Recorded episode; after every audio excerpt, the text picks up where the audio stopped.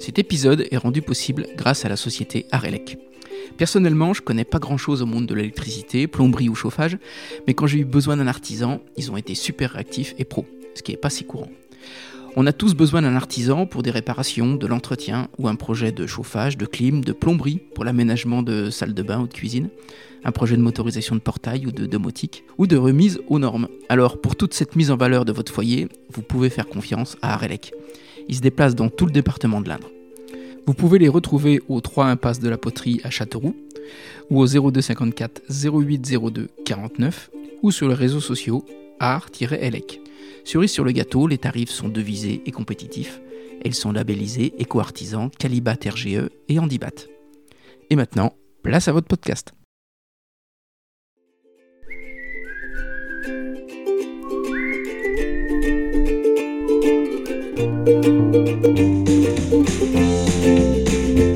Bonjour à tous, ici Stéphane Monod et bienvenue sur Goodberry. Goodberry Podcast, c'est une conversation avec des personnes inspirantes résidant au Berry pour évoquer leur parcours, leurs réussites ou leurs difficultés et plus largement l'organisation de leur quotidien. On évoque des anecdotes pour que chacun d'entre nous puisse retenir un conseil, une philosophie, voire une inspiration.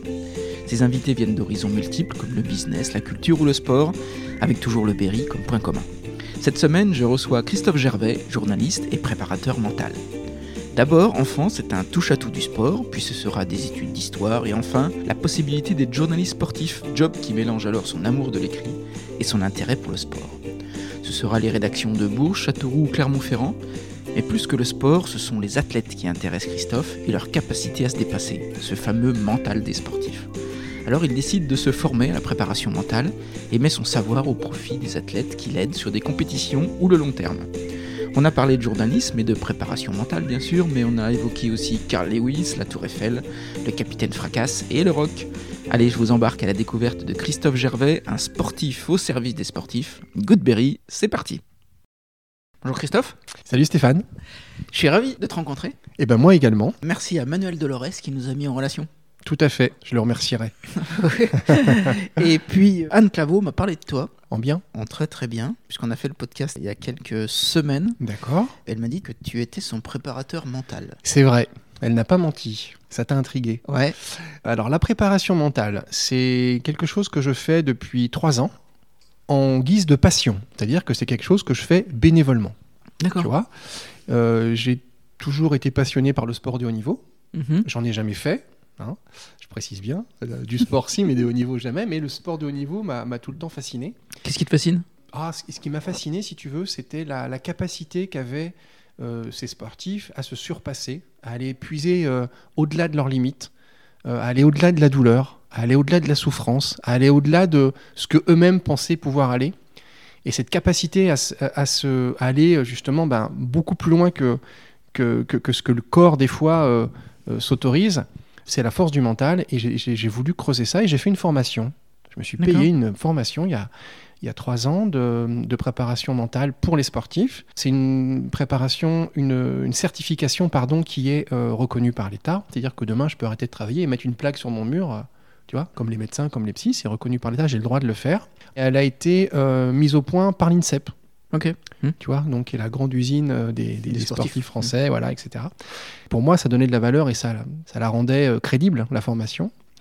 Donc je l'ai passé, je l'ai eu sans, sans- sans- sans trop de problèmes et je, bah, du coup, j'ai euh, moi-même, pour me faire la main et pour pouvoir exploiter un peu ce- cette nouvelle corde à mon arc, j'ai sollicité les sportifs en leur disant bah, je peux vous apporter une petite aide. Si vous en avez besoin, n'hésitez pas à me solliciter. Et Anne a été la première en fait, la première sportive que, j'ai eu l'envie d'aider. Pour deux raisons. La première, c'est qu'elle avait un objectif qui est un objectif pour moi de ouf, qui était je veux participer aux Jeux paralympiques de 2024. Alors ça, toi déjà, quand tu vois ça sur un CV, tu dis waouh, la petite, elle a de l'ambition et c'est génial de s'associer à son projet. Et aussi parce que c'est une, euh, tu l'auras compris quand j'ai cité paralympique, c'est une, tu le sais du coup, euh, c'est une jeune fille qui est en situation de handicap. Et moi, je suis très sensible à ça, très sensible à la cause du handicap. J'ai fait plusieurs choses, plusieurs défis que, que je me suis fixé avec des cagnottes à la clé pour pouvoir euh, soutenir, euh, soutenir des, des personnes en situation de handicap. Donc ça faisait deux bonnes raisons, si tu veux, plus la troisième qui était de me faire plaisir à moi, de soutenir Anne dans son projet en lui apportant de la préparation mentale. En quelques mots, c'est quoi? C'est une palette d'outils qu'on met à la disposition d'un sportif ou d'une sportive pour pouvoir gérer ses émotions, gérer son stress, gérer sa concentration, améliorer ses performances, tu vois, développer des facultés mentales qui vont l'aider à aller un peu plus loin. On estime qu'après la préparation physique, la préparation technique et la préparation tactique, euh, la préparation mentale est le quatrième pilier maintenant sur lequel les sportifs doivent, s'appuyer pour être performants et euh, surtout euh, bah, pouvoir se, dépasser. Quoi. Mhm. Tu penses qu'entre les, tous les très bons sportifs, la différence, elle se fait sur le mental? Complètement. Je pense que quand tu arrives à un très haut niveau, je, on, va prendre un exemple, le judo par exemple. Quand tu arrives au niveau euh, des, des, des, 10, 10 meilleurs mondiaux, euh, je pense que techniquement, on n'a rien à leur apprendre à aucun des 10. Physiquement, il n'y a rien à leur apprendre au niveau des 10. Tactiquement, c'est des mecs qui sont hyper forts, hyper intelligents dans leur judo. La différence, ça se fait au mental, quoi. C'est-à-dire que une finale olympique, le premier qui va marquer Yuko, qui va mener le combat de 5 points, qu'est-ce qui va faire que l'adversaire euh, qui est mené va se dire je peux encore y aller, je peux encore gagner, je peux encore me battre, plutôt que de se dire de toute façon c'est mort, euh, t'es dirinaire, je peux pas le faire tomber, euh, je vais jamais y arriver. Toi, il y a cette dimension-là aussi de se dire je peux y croire et qui te porte en fait, qui te pousse et qui physiquement du coup t'impacte et tu es beaucoup plus fort quand tu crois en toi. Qu'est-ce qui t'étonne quand tu fais la formation? Alors, ce qui m'a étonné, si tu veux, c'est la simplicité des outils. Je fais moi-même beaucoup de sport. Mmh. J'ai fait du judo euh, un petit peu. J'ai fait beaucoup de rugby. Et j'ai arrêté le rugby à 35 ans. Là, j'en ai 48. Ça fait 13 ans que je fais de la course à pied. Et des marathons, notamment. Mmh. Où la dimension mentale est très importante. Tu vois, tu peux pas courir 42 km sans à un moment donné avoir le mental qui lâche avoir des doutes sur, euh, sur ce que tu fais là, pourquoi tu le fais, à quoi ça te sert, mais quelle idée, je serais mieux devant ma téloge, tu vois. Mmh. En fait, je me suis rendu compte que de, la simplicité de, de, certains exercices qui pouvaient te permettre d'assimiler tout ça. Si tu veux, j'ai été mon premier cobaye, je me suis appliqué à moi-même les exercices, et c'est là que je me suis rendu compte que bon sang, ça marche, quoi. C'est efficace. Et ça marche tout de suite? Ça marche tout de suite. Il y a des choses qui marchent tout de suite. Anne, elle me parlait de visualisation. Ouais. La visualisation ou mentalisation, si tu veux, c'est euh, la capacité que vont avoir les sportifs à se mettre dans leur tête, dans la situation. On va prendre par exemple une basketteuse. Tu vois, elle va fermer les yeux et elle va s'imaginer, frapper le ballon au sol, se mettre en position de tir et hop, shooter. Tu vois. Et ce qu'il faut savoir, c'est que ça, c'est la mentalisation.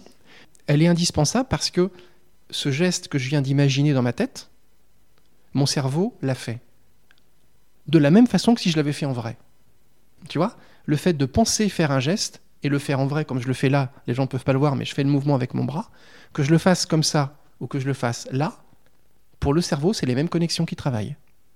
Donc, imagine un sportif ou une sportive blessée, par exemple, qui ne peut pas s'entraîner pendant un mois ou deux mois, pour garder cette espèce de réflexe qu'est le tir au basket, par exemple, en travaillant sa mentalisation et sa visualisation, quand il va revenir sur le parquet, il y a des choses qu'il va avoir perdues, en masse musculaire, en cardio, peut-être en rythme, mais en tout cas, en réflexe de tir, il aura toujours le bras en fait. Il aura toujours son bras, il aura toujours sa synchronisation, parce qu'il aura travaillé en mentalisation.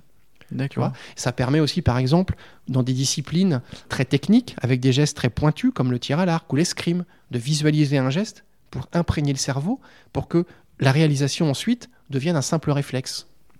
Tu vois? D'accord. Plus tu vas mentaliser et visualiser des choses, plus ton cerveau va s'en imprégner et plus le refaire ensuite, pas dans le réel, mais en tout cas euh, dans ta discipline euh, en vrai, va être simple. D'accord. C'est un exemple. Mhm. Quand est-ce que tu commences à t'intéresser à ça, vraiment? Oh, eh ben écoute, j'ai euh, j'ai la réponse à cette question.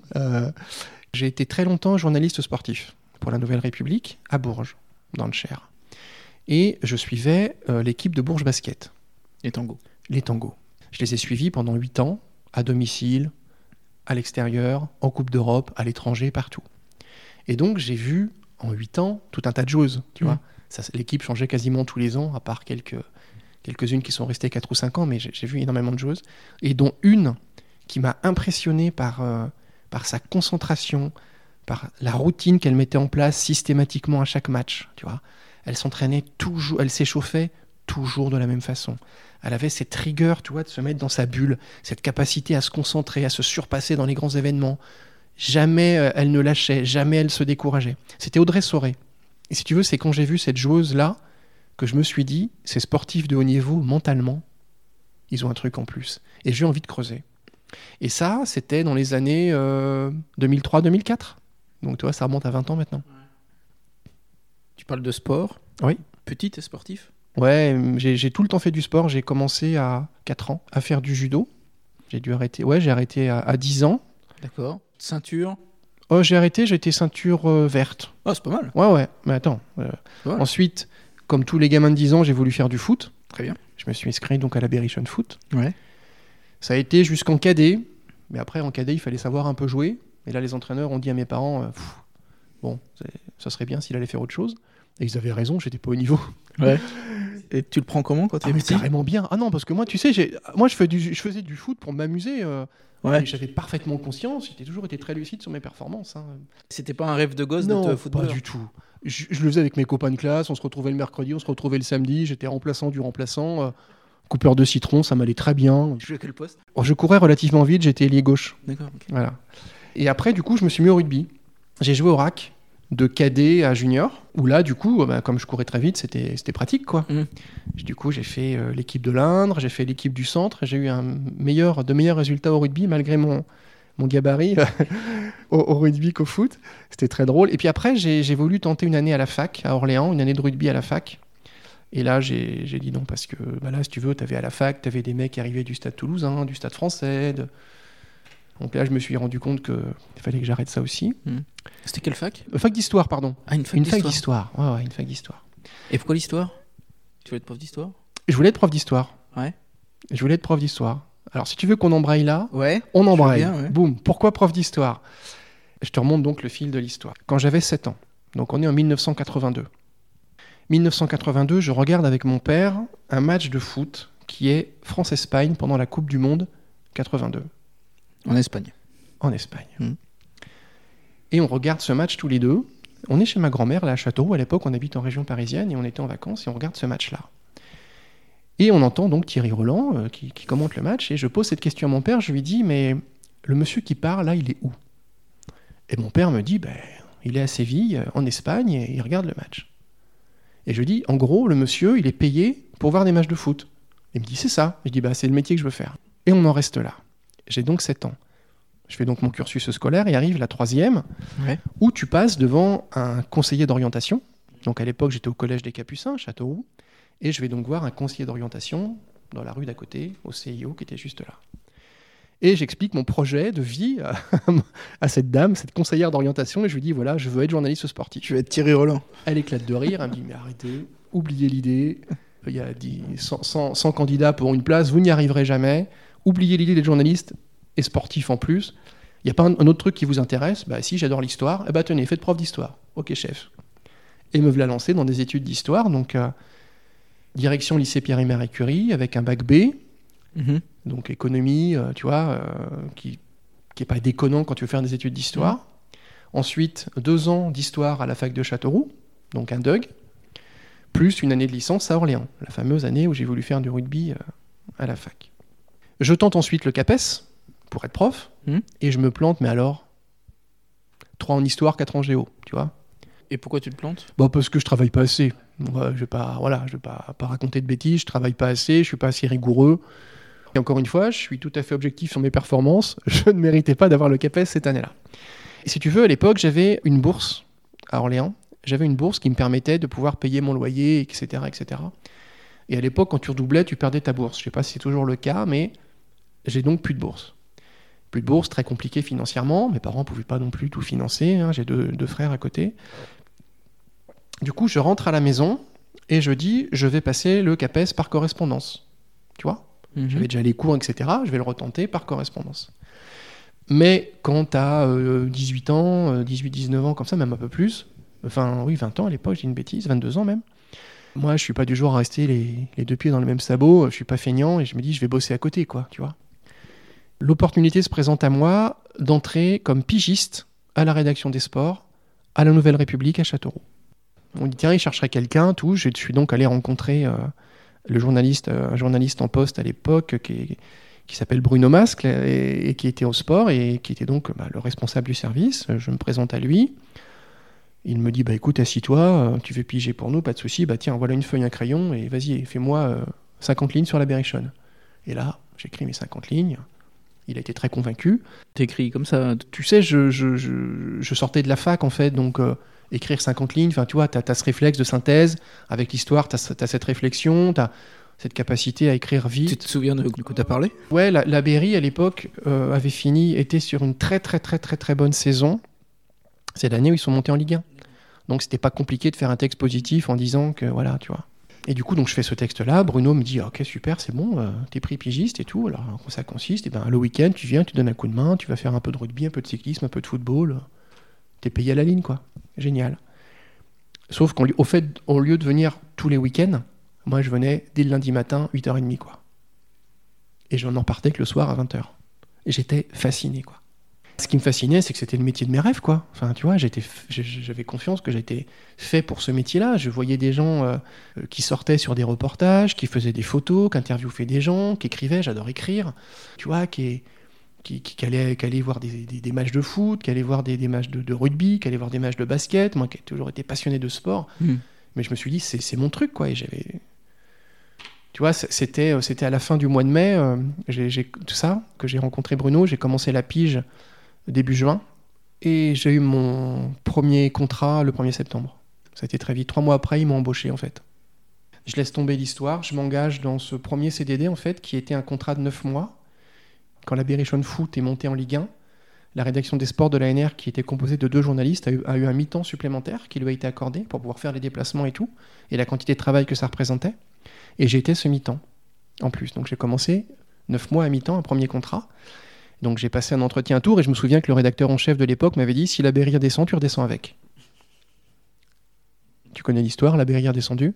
Mais j'ai pas baissé les bras et l'ANR euh, était d'accord pour me garder, mais voulait, voulait voir un peu ce que je valais euh, loin de mes bases. Puisque c'était facile quand tu es Castelroussin de travailler à Châteauroux avec ton petit réseau. Enfin, mm. tu vois, c'était simple d'avoir des infos, de les vérifier. Voilà. Et du coup, ils ont conclu une espèce d'accord avec le journal La Montagne Mhm. à Clermont-Ferrand pour que j'aille faire une petite période de 3-4 mois là-bas pour voir si j'étais capable de vraiment fait pour ce métier, si j'étais capable de me débrouiller euh, dans un endroit que je ne connaissais pas. Ben, on, sait à la fin du mois de mai 98 euh, que, la Berrichonne est reléguée en Ligue 2. Et 1er euh, juin 98, je commence à Clermont-Ferrand. Je tombe à un moment, quelques jours avant que le responsable de la rubrique cycliste de l'époque tombe malade et on me demande de le remplacer. Et donc j'ai couvert le fameux Tour de France 98 avec Richard Virenque. Euh, j'ai fait une dizaine d'étapes, notamment une euh, qui était Cholet-Châteauroux. Alors t'imagines ma fierté euh, d'arriver à Châteauroux avec l'accréditation du Tour de France, d'aller montrer ça à mes parents. grand moment de gloire pour moi. Bah, je ne vais pas faire de fausse modestie, j'étais vraiment fier et heureux, de, et heureux d'avoir ça autour du cou. Qu'est-ce qui t'a étonné quand tu fais le Tour de France? Oh, C'est une machine incroyable. Quand tu le regardes à la télé, et quand tu le suis, c'est juste phénoménal. Mais ce qui est, ce qui est un peu décevant quand, quand tu es journaliste, c'est que tu vois pas un coureur en fait. Parce que tu pars une demi-heure avant le peloton, les voitures de journalistes sont devant. Donc tu arrives sur la ligne d'arrivée une demi-heure avant le peloton. Après, tu vas en salle de presse, brancher ton ordinateur et tu vois l'arrivée sur un écran géant. Et après, tu peux croiser quelques coureurs euh, quand ils vont au camion, etc. Mais tu t'es tu vois, les, voitures que tu vois qui doublent euh, les, pelotons, etc., ça, c'est les directeurs sportifs, les mécaniciens ou les médecins, tu vois. Mais tu es dans l'ambiance quand même, euh, tu fais coucou aux gens, tu vois des jolis paysages, tu fais le parcours, et puis tu vis le truc, tu vois. Donc ça reste un super souvenir. Et donc, euh, après le, ce, Tour de France et tous les papiers que...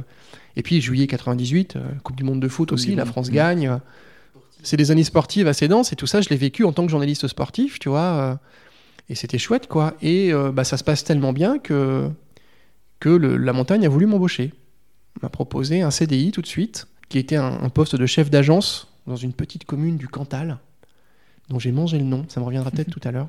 Et en même temps, l'ANR, apprenant ça, a voulu me reprendre et m'a proposé, elle aussi, un CDI à Bourges, où j'ai commencé donc en septembre 98, où j'ai dit oui, bien évidemment, à suivre les, les filles du Bourges Basket. Voilà. Et j'ai fait ça jusqu'en jusqu'en 2006, donc.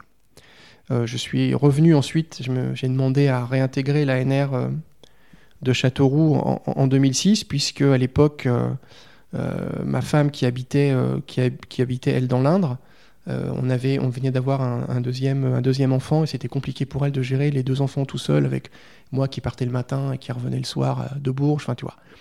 Et donc je suis à Châteauroux, à la NR de l'Indre depuis 2006. Je fais plus de journalisme sportif, mais je fais quand même du journalisme. Mhm.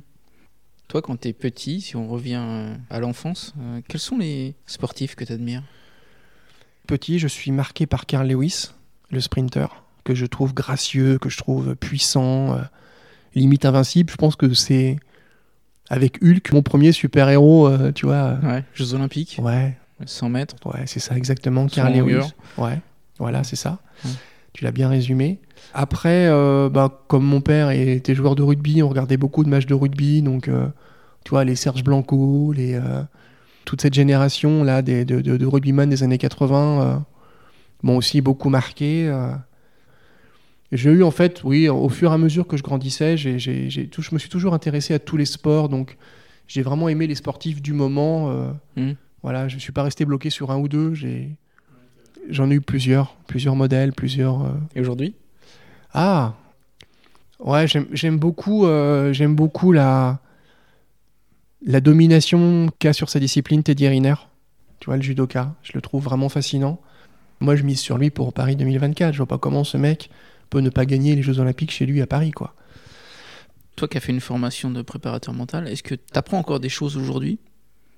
Moi, moi qui, me, qui me fascine encore, euh, en- encore chez les, chez les sportifs, c'est euh, bah, aussi, si tu veux, euh, la- l'apport des, des nouvelles technologies, comment ils s'en servent, tu vois. Par exemple, maintenant, les basketteurs de haut niveau, ils travaillent avec des, des, des- des espèces de lunettes de vue qui, qui fait qu'on arrive à voir leur point de visée, tu vois, sur le cercle, par exemple. Et avec des ordinateurs, on arrive à les faire progresser sur leur point de visée et à les faire se concentrer sur un- une partie du cercle où, par rapport à leurs gestes, ils sont sûrs de, rentrer le ballon. Il y a des préparateurs mentaux qui, qui travaillent ça, tu vois, c'est hyper technique. Et euh, il y a des sportifs comme ça qui sont adeptes de ça, qui veulent aller chercher euh, vraiment le plus loin possible euh, pour, pour être plus performants. J'ai pas de nom comme ça pré- précis à te, à te donner, mais, mais, je m'intéresse à, à tout ça, ouais, vraiment à, à, à cette dimension mentale et, et jusqu'où ils sont prêts à aller pour, pour progresser. Et pour moi, c'est euh, la meilleure alternative possible au dopage Ah, c'est intéressant. tu vois? Je vois ça comme, euh, ouais, vraiment. Et je pense que, bon, on parle beaucoup du vélo hein, euh, pour le dopage, et, et je suis persuadé qu'il y a, des, il y a des, des thématiques et des axes de préparation mentale qui peuvent. Alors, ça va pas remplacer une piqûre de PO, hein, c'est pas. Je pense qu'Essie Armstrong, il avait fait de la mentalisation, il n'aurait pas grimpé le galibier euh, quasiment en marche arrière euh, Mhm. à 70 km/h, tu vois. Mm. Mais en tout cas, y a, je pense qu'il y a des façons, il y a des choses qui peuvent vraiment euh, faciliter la, la performance, en tout cas l'améliorer. Mhm. Et les sportifs avec lesquels tu travailles, Hmm. par exemple Anne, Hmm. tu la suis euh, quotidiennement, hebdomadairement Comment ça se passe? Non, en fait, c'est en fonction de, de son état du moment et des objectifs fixés. C'est-à-dire que toi, je travaille par exemple, euh, Anne, elle, a- elle, elle fait des courses de, de, de handbike, elle n'a pas une course toutes les semaines. Mhm. On va avoir une course tous les 3-4 mois, ou Mhm. tu vois, des choses comme ça. Donc, elle sait ce qu'elle a à travailler, et quelques semaines avant les courses, on fait le point. Je vois où elle en est, si elle a des blessures, on, on, on essaie de, voilà, de, de passer outre. Je vois où elle en est de sa motivation, il n'y a pas de faille là-dessus, de sa concentration, tu vois, de l'objectif qu'elle s'est fixé, parce qu'en fait, la préparation mentale, en somme, c'est quoi? C'est on fixe un objectif, il faut qu'il soit difficile, mais atteignable. Difficile pour qu'il y ait une motivation, et atteignable pour pas que ça soit débile non plus. Toi. Faut Mais un objectif euh, physique un objectif de course, ouais. On établit un, un chemin, une progression, et euh, l'idée, c'est qu'elle atteigne, si tu veux, cet objectif final, qui peut être par exemple un podium sur telle épreuve, on met des objectifs, ça c'est l'objectif à long terme, on va mettre entre-temps des objectifs à moyen terme et des objectifs à court terme. Tu L'objectif à court terme, ça va être, tiens, en entraînement, tu devras faire ça, et penser à ça. Si tu y arrives, c'est très bien. Et ça donne un sentiment de progression, un sentiment d'avancée, tu vois. C'est super important, ça, pour un sportif, d'avoir un sentiment de progression. Quand tu as l'impression de stagner ou pas d'avancer, te lever le matin pour t'entraîner, c'est compliqué, quoi. Alors que quand tu as sentiment de progression, quand tu te sens euh, avancer, bah, c'est beaucoup plus simple, tu as beaucoup plus d'envie, quoi, tu vois. C'est ça la prépa, mentale. C'est un, de ces axes-là. Donc on travaille comme ça. Et je, travaille aussi avec le- les filles du Poinçonnet Basket, tu vois, qui sont en N1 depuis un an et demi. Pas avec toutes les joueuses, parce que toutes n'ont pas besoin de préparation mentale, mais je travaille avec quelques-unes Là, c'est trois fois par semaine. Parce qu'il y a des matchs toutes les semaines. Tu vois Donc là, on a des contacts beaucoup plus réguliers, on fait le point, il y a des baisses de morale, des baisses d'envie, des je me suis pris la tête avec telle joueuse, euh, ça va pas avec le coach. Et ben voilà, mon rôle, moi, c'est d'apaiser tout ça, de remettre les choses à leur place, d'apprendre à relativiser, ou de prendre du recul, ou de l'isoler le temps du match pour pas que ça vienne polluer euh, la performance, tu vois. Et là, du coup, c'est je vais, à l'entraînement tous les vendredis soirs. Je vais voir les filles tous les vendredis soirs. Et après, pour les matchs à domicile, j'y suis, je suis sur le banc, à côté, à côté d'elle. Et puis les matchs à l'extérieur, bien sûr, je ne peux pas les faire. hein, voilà. Mm. Mais, mais sinon, j'y vais le plus souvent possible. J'échange avec les, les filles euh, par téléphone, par visio, euh, par WhatsApp, par message, en fonction de, des besoins du moment. Quoi. Je voulais ton avis, moi, sur le, le sport qui est souvent lié à la, à la souffrance, quoi qu'on dise. Tu vois, quand on court, à un moment, euh, tu veux s'arrêter parce que parce que c'est compliqué, c'est dur. Quelle est la frontière entre le- la souffrance et le plaisir dans le sport? Je suis pas du tout adepte du sport en souffrant. Pas du tout. Euh, je sais pas si tu sais, mais il y a, il y a 4 ans, j'avais fondé un collectif qui s'appelait les coureurs de Belle-Île à Châteauroux. Euh, euh, l'idée, c'était de rassembler des coureurs débutants, des gens qui avaient jamais couru, des gens de tous les âges, des gens de tous les poids, des gens de toutes les tailles, des hommes, des femmes, des jeunes, des vieux, peu importe. Et l'idée, c'était de leur dire, on va vous apprendre à faire de la course à pied à votre niveau. Je reste avec vous, vous aurez des conseils, vous allez apprendre à progresser, vous allez apprendre à vous faire plaisir. L'idée, c'était ça. Pour moi, le sport, ça doit être un plaisir. Si tu prends pas de plaisir, même quand tu es pro, hein, si tu prends pas de plaisir, alors là, ça devient tout de suite une souffrance. Tu Mais même au travail, hein, même un employé de bureau, hein, s'il prend pas de plaisir, c'est une souffrance. Mentale, morale, certes, mais c'est une souffrance. Donc il faut, à mon sens, travailler sur cette notion de plaisir. Et on a euh, des, des coureurs à pied comme ça, tu vois, qui n'avaient jamais couru de leur vie, hein, euh, des gens en surpoids, euh, des fois mal équipés. euh. Mhm. On partait du lac de Belle-Île, qui était notre père, qui fait un kilomètre deux, et, euh, et des fois on alternait, on courait 10 mètres, on marchait 10 mètres, on courait 10 mètres, on marchait 10 mètres, mais toujours en essayant de, je te disais, de développer ce sentiment de, de progression, mais jamais quand ça devenait douloureux, on arrêtait tout de suite. Je sais qu'il y a des sportifs de très haut niveau, comme par exemple un boxeur. Un boxeur peut pas s'entraîner sans avoir mal.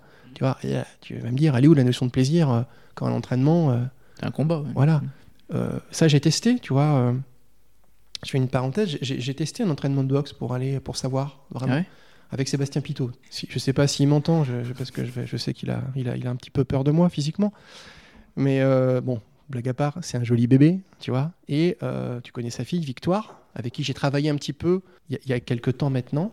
Et euh, j'ai fait une épreuve de course à pied qui, est- qui était quelque chose d'assez d'assez fou, qui était la verticale de la Tour Eiffel. L'idée, c'était de courir, monter la Tour Eiffel, du sol évidemment, au sommet, en courant. J'ai fait ça en 2019. Il y avait que 130 personnes dans le monde qui l'ont couru. C'était sur un tirage au sort et j'ai eu cette chance incroyable d'être tiré au sort. Ouais, voilà. 130 personnes, pourquoi? Parce que bah, c'était les 130 ans de la Tour Eiffel. Et ils ont pris 130 personnes dans le monde qui ont eu le droit de monter jusqu'au sommet de la Tour Eiffel ce, ce jour-là. En contre-la-montre, tu vois, il y avait un départ toutes les minutes. Et alors? Euh, j'ai fait 85e sur 130. Peu importe, l'idée c'était de finir. Mais si tu veux, euh, il y a 1665 marches que tu montes en courant. Tu vois, je te laisse imaginer au niveau du cardio Hmm. et au niveau de la douleur dans les jambes. Donc là, mentalement, il faut pouvoir se surpasser. Et comment tu t'entraînes? La petite échelle, tu vois, en rue de l'Indre, t'enchaînes les montées. Le building, Ah, le building, t'as fait? Je allais faire des allers-retours dans le building. Donc les gens qui prenaient l'escalier me disaient Mais il est complètement malade celui-là. Et pendant 4 mois, comme ça, j'ai fait ça tous les jours monter des marches, monter des marches, monter des marches. Ah, Je peux dire que j'avais les cuisses dures. hein. Et quand tu montes ces marches à la Tour Eiffel, Hmm. tu penses à quoi? Moi, je fonctionne obje- par objectif, si tu veux. Et euh, j'avais ouvert une cagnotte sur les réseaux sociaux en disant aux gens voilà, moi, pendant 4 mois, je vais me faire mal. Pendant 4 mois, je vais m'entraîner. Pendant 4 mois, je vais galérer. Je vais monter cette tour Eiffel. Je vais aller au bout. Mais en échange, j'ouvre une cagnotte Litchi et l'argent, on la donne à des associations pour handicapés. Et du coup, ben, on avait quand même 1600 euros hein, sur la cagnotte, c'est pas mal. Ah oui. Donc du coup, bah, quand tu es, quand t'es engagé comme ça, jamais tu t'arrêtes, quoi. Tu vois, tu finis à plat ventre, mais tu peux pas t'arrêter. Tu as la chance d'avoir tes bras, tes jambes. Tu joues, tu cours pour des enfants, pour acheter peut-être un fauteuil roulant, enfin, tu vois. Donc euh, plus motivant que ça, pour moi, il n'y a pas. Euh, donc voilà à quoi je pense. Et puis j'avais des supporters en bas et qui étaient venus, j'ai pensé à mes enfants, j'ai, tu vois.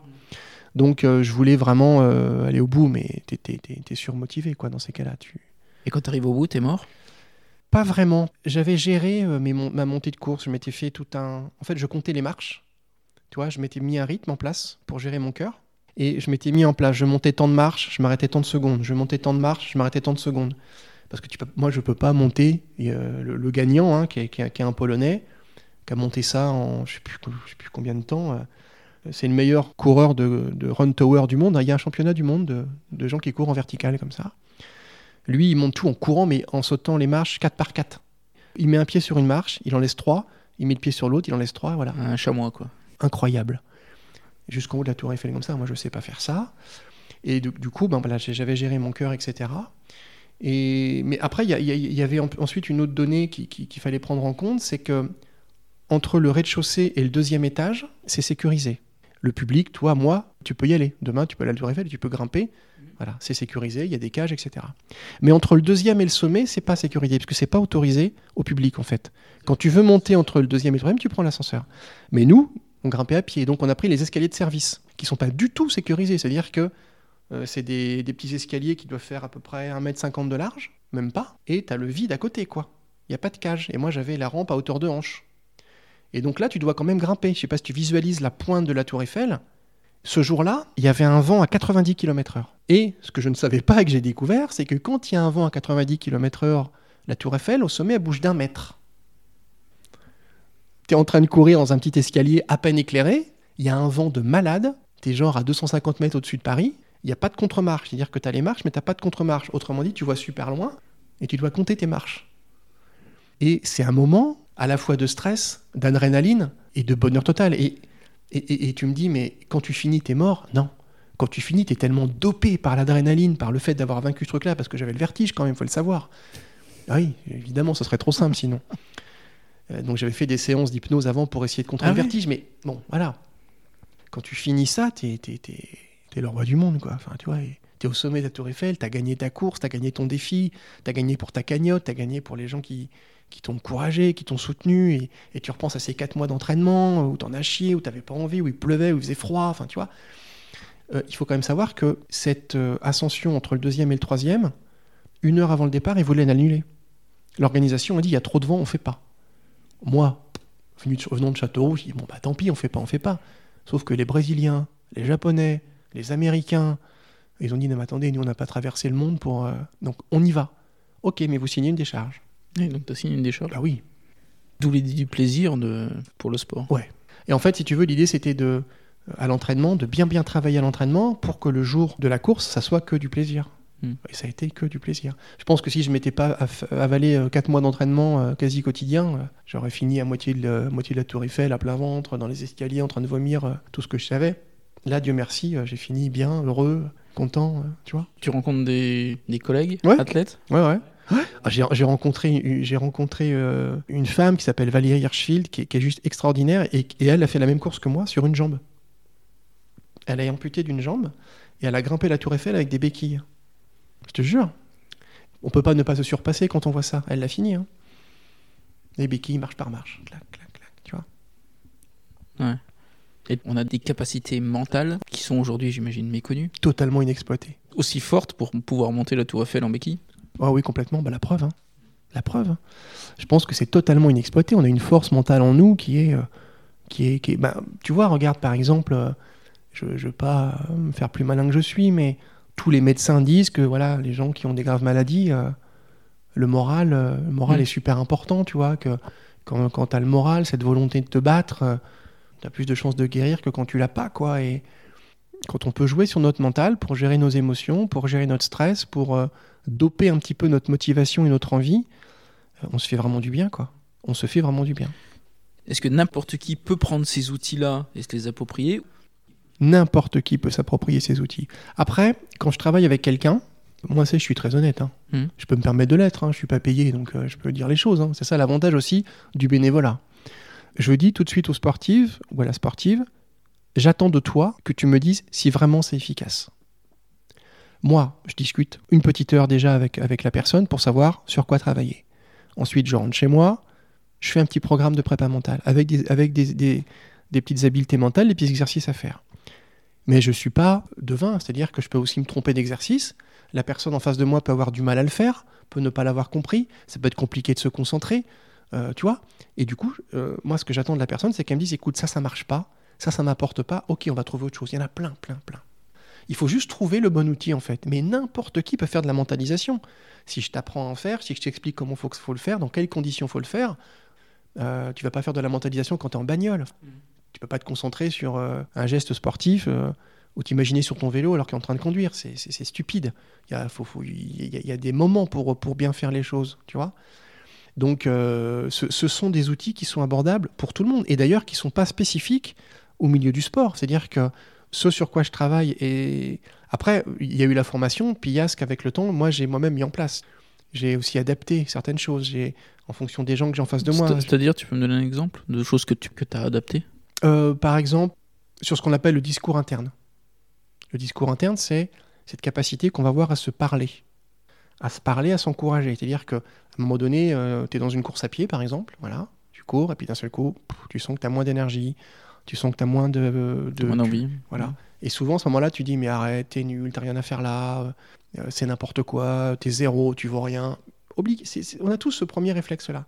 Et le discours interne, c'est quand, quand, ces pensées négatives elles, arrivent, de les inverser, de les contrer, de les bloquer en se disant tu vas repartir, tu vas y arriver, tu t'es pas entraîné pour rien, tu as les capacités, prends juste le temps de deux minutes de te reposer et ça va aller, allez, t'es fort, toi. Juste se parler, s'encourager. Ça peut paraître comme ça d'une simplicité, mais hallucinante, en fait. Euh, tu vas peut-être me dire, mais il se fout de moi? Et en fait, non. Je te promets, je sais pas si tu cours, mais essaye ça. Ouais, je cours. Et eh ben essaye ça. Au moment où tu sens le coup de mou, essaye ça. Change ton discours interne. Et tu verras, ça change complètement, ça change complètement ta façon de courir. Inconsciemment, ton cerveau, il se reconditionne justement. Bah, il repart, quoi. Et ça te remet dans le bon mood, en fait, comme disent les jeunes maintenant. Et, euh, voilà, il était relancé. Et, donc, moi, je, travaille beaucoup ça, en ajustant vraiment le discours, en, le personnalisant en fonction euh, de qui sont les gens. Je prends un exemple tout bête, mais euh, par exemple, quand quelqu'un vient de, de l'étranger, tu vois, jouer sur cette corde-là en disant Mais, mais t'as pas travers, t'es pas venu là pour rien, enfin, tu vois, as fait, tu vis loin de ta famille, tu es dépaysé, tu es certainement en souffrance par rapport à ça, mais tu tu peux pas te permettre de craquer maintenant, euh, tu vois, pas après tous les sacrifices que tu as fait. Je, je cisèle vraiment le discours interne en fonction des gens pour que ça ait plus d'impact. Quelqu'un qui a des enfants, par exemple, toi, c'est un bon bouton, ça, pour solliciter le. Solliciter le. Mm. Tu vois Et d'ailleurs, euh, ça me fait penser, tu vois, j'avais fait une, petite digression, mais je vais y revenir à l'entraînement de boxe. que j'avais fait pour la verticale de la Tour Eiffel. Et je m'étais dit, cette course-là, parce que j'ai fait neuf marathons, que j'ai tous fini, donc la course à pied et l'effort de course à pied, je le connais mais l'effort de course à pied en vertical, comme ça, je ne savais pas comment mon corps allait le supporter, et je ne savais pas si mentalement j'allais pouvoir le faire. Et donc, pour moi, c'est ce que je te disais, le, sport où, le mental est le plus fort, c'est la boxe. Parce que si tu rentres sur un ring et que tu n'as pas de mental, là, tu risques pas, comme un match de ping-pong, de prendre un, un set ou deux sets. Tu aurais juste te fais défoncer. de te faire défoncer, donc ta santé potentielle. Enfin, tu vois ce que je veux dire. Euh, au rugby, d'accord, tu peux être un peu moins bien, mais tu as 14 potes pour t'aider.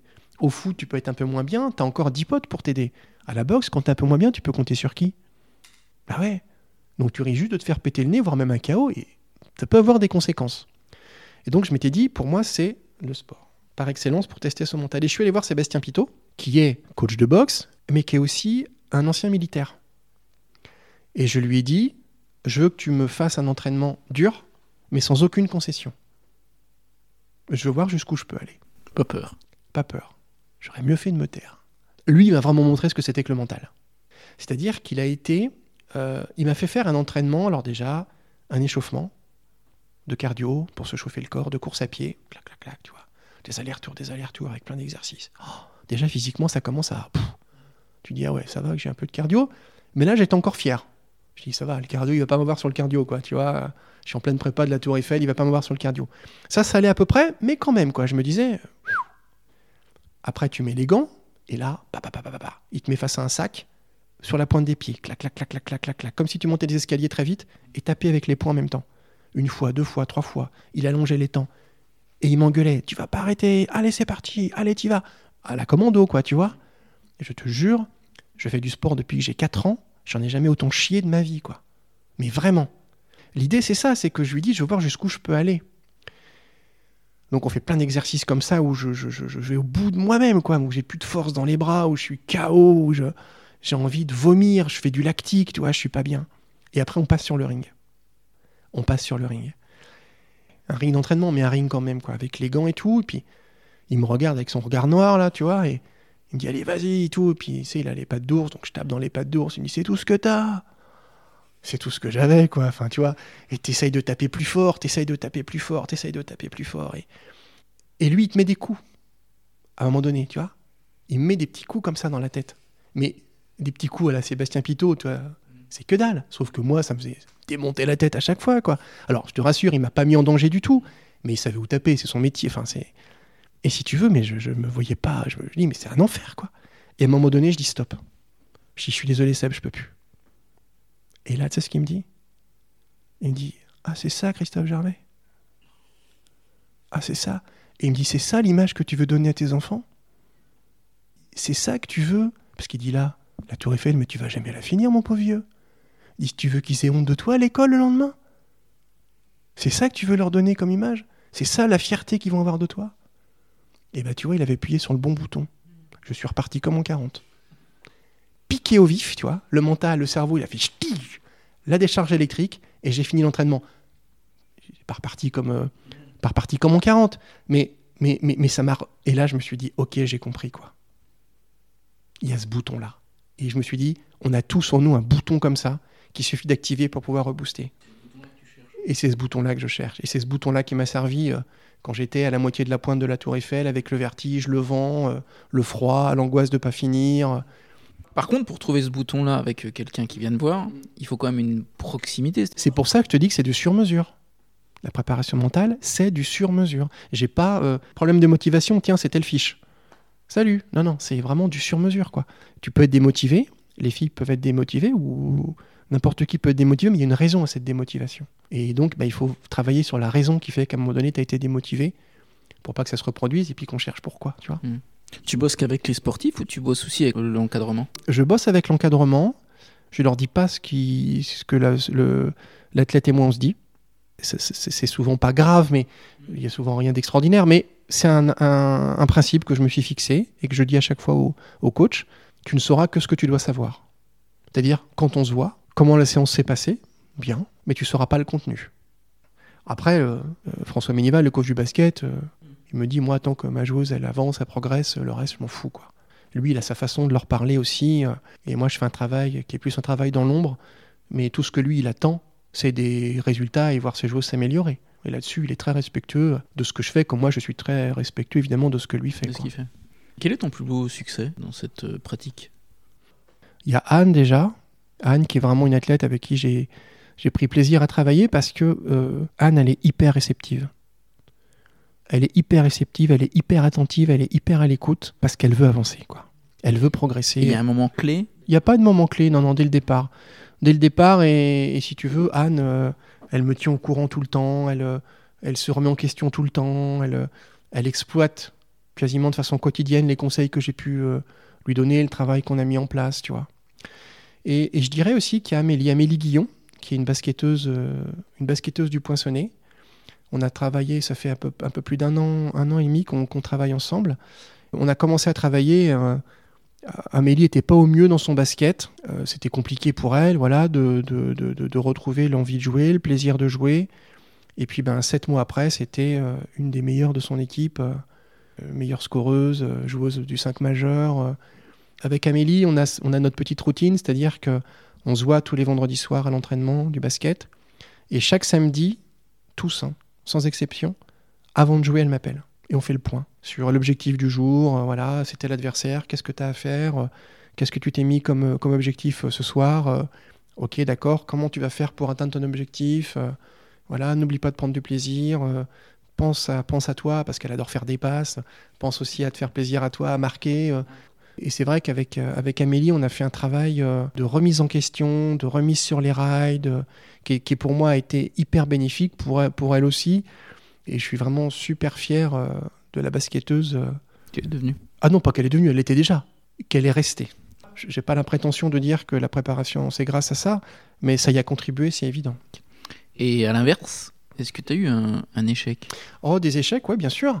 Si tu veux, il m'est arrivé d'être démarché par des sportifs Ouais. Qui voulaient euh, progresser. Très bien, on les reçoit, on- je les reçois, on discute, tout, voilà. Et puis, euh, bah derrière, il n'y a pas de suivi, quoi. C'est-à-dire que tu leur dis, ok, ben tu fais ça, ça, ça, tu me tiens au courant.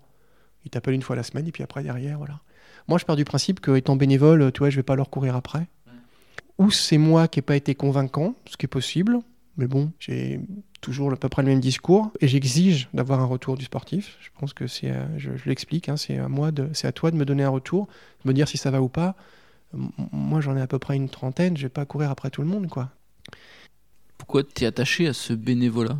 Pourquoi je suis attaché à ce bénévolat? En fait, si tu veux, euh, au début, je ne savais pas si ça allait marcher ou pas. Et c'est tellement abstrait que je me voyais pas proposer à, à faire payer des gens pour quelque chose dont moi-même j'étais pas sûr du résultat. Je savais pas si ça allait marcher, je savais pas si ma méthode était bonne, si elle allait être bonne, si ma pédagogie allait être bonne. Et aujourd'hui? Aujourd'hui, j'ai des certitudes, mais hum, c'est quelque chose que je préfère vivre comme une passion. Pour le moment, je préfère le vivre comme ça. Peut-être qu'un jour, mon parcours de vie fera que j'aurai besoin de ça pour, euh, pour vivre, mais, mais pour l'instant. euh, Après, si tu veux, c'est ce que je dis aux, sport, aux sportifs. Tu vois, par exemple, je, travaille aussi beaucoup avec Andrea Mazzonello, tu sais, la, la jeune karatéka qui fait les championnats de France, qui, qui est en pôle France, etc. Et Andrea fait partie de ces, jeunes qui, euh, bah, qui jouent le jeu, qui travaillent et qui derrière me font un retour, m'appellent régulièrement pour les compètes. Christophe, j'ai j'ai telle compétition à venir, euh, comment on pourrait la préparer euh, Tu vois, on se retrouve au Paris, on boit un coca, on discute un peu. Ma récompense, c'est ça en fait. Tu vois, c'est cette fidélité, cette fidélité que ces jeunes sportives et sportifs peuvent avoir euh, en, disant euh, j'ai une grosse compétition, euh, ce serait bien que j'appelle Christophe pour essayer de, bien l'aborder. Voilà, ça marche pas toujours parce qu'il y a tellement de choses qui rentrent en ligne de compte. Quand tu tombes contre plus fort, bah, des fois tu t'inclines, mais l'important c'est d'avoir cette sensation d'avoir tout donné et de pas avoir pu faire plus et de pas avoir de regrets, quoi. On travaille aussi beaucoup là-dessus et, ça c'est chouette et voilà, j'apprécie ces retours-là et c'est pour moi ma c'est comme c'est ce qui me paye en fait. C'est ce qui me paye quoi. J'ai quelques dernières questions rituelles. Je t'écoute. Je voulais savoir si tu avais eu dans ta vie professionnelle, alors, euh, dans le journalisme ou dans la prépa mentale, hein, un mentor. Tu vois, quelqu'un qui t'a qui t'a marqué? Alors oui, j'ai eu un mentor, mais bien avant ma vie professionnelle en fait. C'est un professeur de collège. Mon professeur de français quand j'étais en quatrième et en troisième, qui s'appelait Monsieur Bétirac, qui a vraiment marqué ma vie, euh, dans ce sens où, au lieu de nous apprendre bêtement euh, des textes de français, etc., je pense que cet homme nous a appris à être, euh, à être des gens bien, à nous exprimer, par exemple, tu vois, le, premier truc de français qui, lui, plutôt que de nous faire travailler sur des, des trucs inutiles, il nous a appris à faire une lettre de motivation. Il nous a appris à tourner un courrier. Et, et c'est des choses, si tu veux, qui m'ont servi, même quand j'ai cherché du travail. Tu vois, j'ai pensé à lui en disant, bah tiens, il m'aurait dit de faire ma lettre comme ça. Il nous a appris à nous, à nous valoriser, tu vois, à prendre conscience ben, qu'on n'était pas juste des petits élèves de troisième et qu'on était des hommes et des, hommes, des futurs hommes et des futures femmes. Et qu'il fallait ben, qu'on ait euh, envie de vivre cette vie euh, de la meilleure façon qui soit. C'était un mec, un, homme du Sud. Enfin, chez moi, il a réveillé plein de choses. euh. Ouais. Tu penses que ça vient là, le- l'appétence de d'écrire? Ouais, je pense que oui. Je pense que oui, parce qu'il écrivait, lui, un petit peu dans la Nouvelle République. Il était pigiste aussi à 16 heures. Il, avait, il faisait aussi, je crois, quelques écrits dans le Midi Olympique. Et oui, il m'a beaucoup inspiré, ouais. T'as un livre, toi? Un livre de chevet? Un livre de chevet, euh, moi, je suis fan de ce que, tout ce que peut écrire Catherine Pancol. Euh, ah, un livre de chevet, je pense que je te dirais euh, un livre que j'ai beaucoup relu, qui était Le Capitaine Fracasse de Théophile Gautier.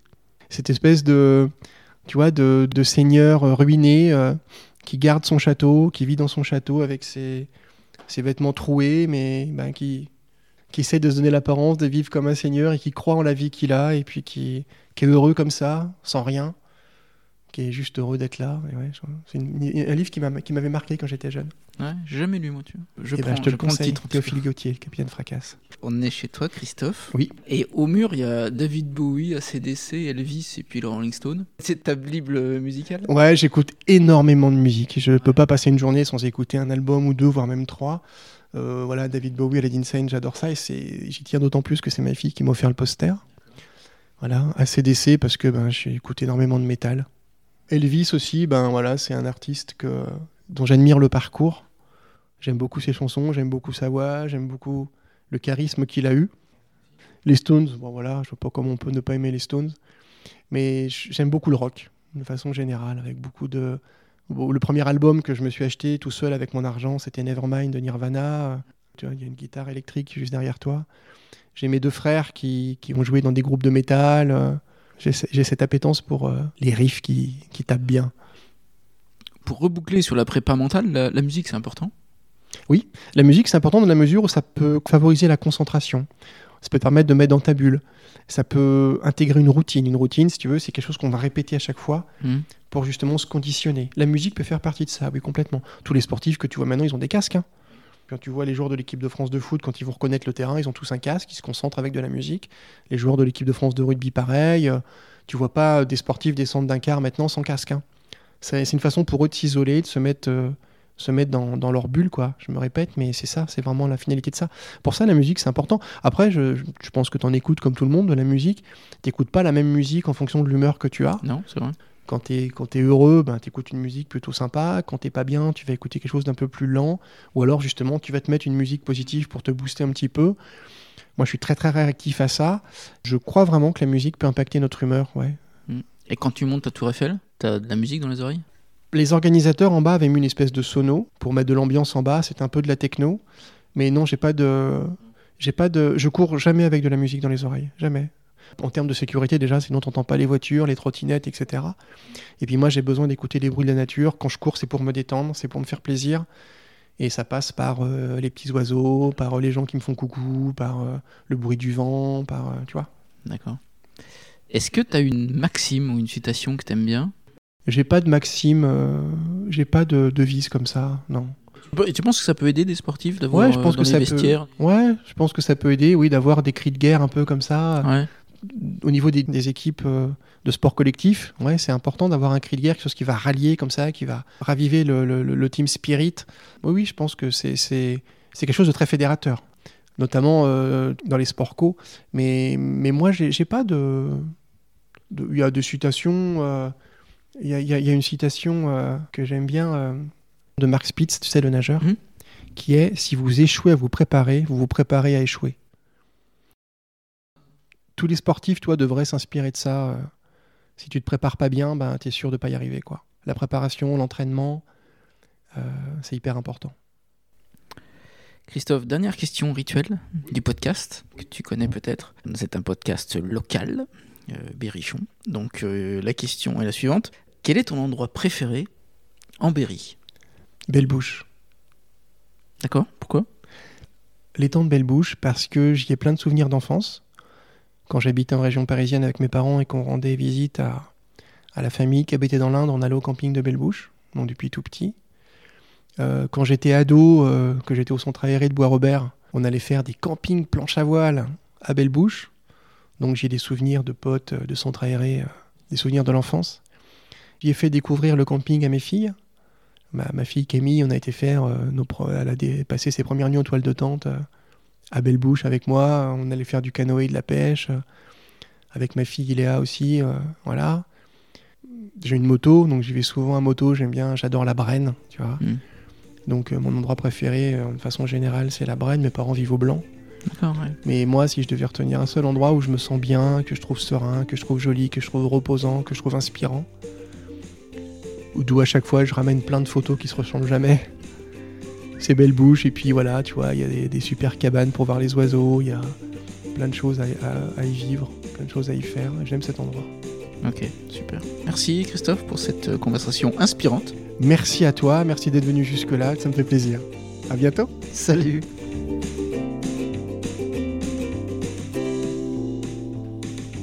Hello, j'espère que cette conversation avec Christophe vous a plu. Vous pouvez le suivre sur les réseaux ou professionnellement sur la Nouvelle République. Merci à tous les auditeurs qui mettent des notes 5 étoiles sur les plateformes de podcast et à tous ceux qui repartagent les posts Facebook, LinkedIn ou Instagram. C'est un excellent moyen de faire connaître le projet Goodberry et notre territoire. Je vous retrouve lors d'un prochain épisode avec un invité là aussi très inspirant. D'ici là, portez-vous bien et inspirons-nous.